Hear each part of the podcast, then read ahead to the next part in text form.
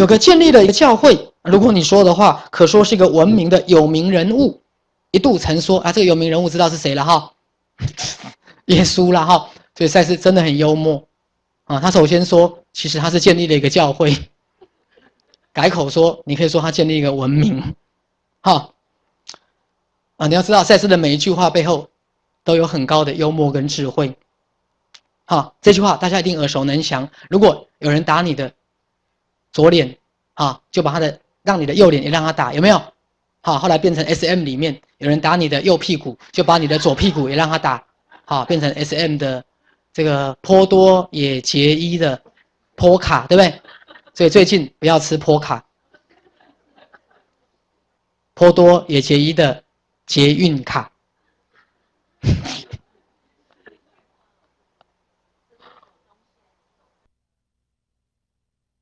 哦。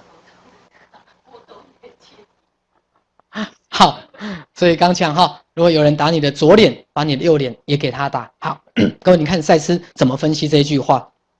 他说，这句话本来的意思到底是什么？你应该给他另一边的脸，只因为你了悟到，基本上打人的人只是打他自己。各位，就他打你的左脸。你再把右脸给他，你其实你是要让他明白什么？你并没有在打我，你打的是你自己。听懂我在说什么吗？他背后是带着一个了悟，这个人心中是一种自在，一种清楚明白，他心中没有恨，懂我的意思？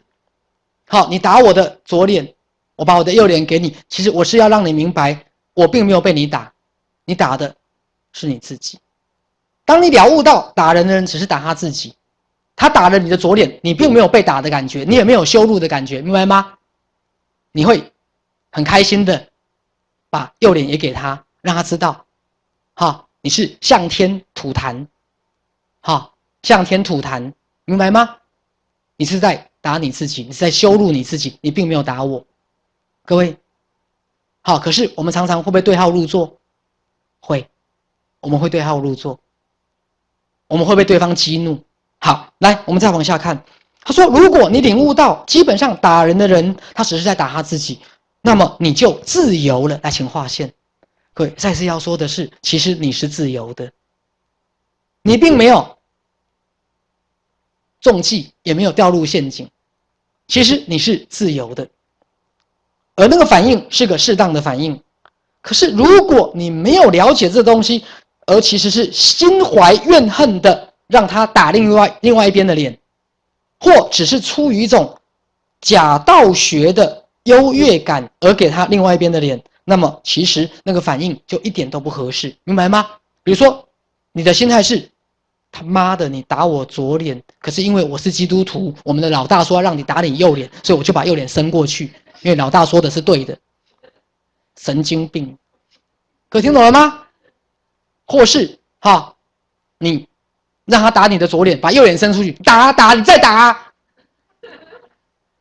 出于一种怨恨跟不满，有种你再打，各位，你觉得是自由吗？不是，明白吗？或是一种假的慈悲跟高尚，哼，你看我能忍辱哦，好，各位，很多人把这句话诠释成叫忍辱，有没有？你打我的左脸，没关系。我慈悲嘛？我慈悲嘛？我是高尚的基督徒嘛，或是我是高尚的修行人嘛？我要忍辱，因为我忍辱让我觉得我高你一等，明白吗？好，所以带着一种优越感。好，我是慈悲的。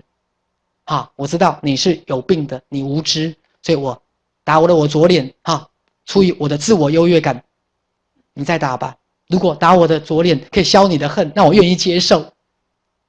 他把我的脸让你打，是消对方的恨呢。各位，这就是这种虚伪的慈悲跟假道学的优越感，他不是带着了悟跟自由，明白吗？好，很多东西你们其实真的过去都不理解，对不对？好，所以同样的行为，重点不是行为，重点是背后的了悟。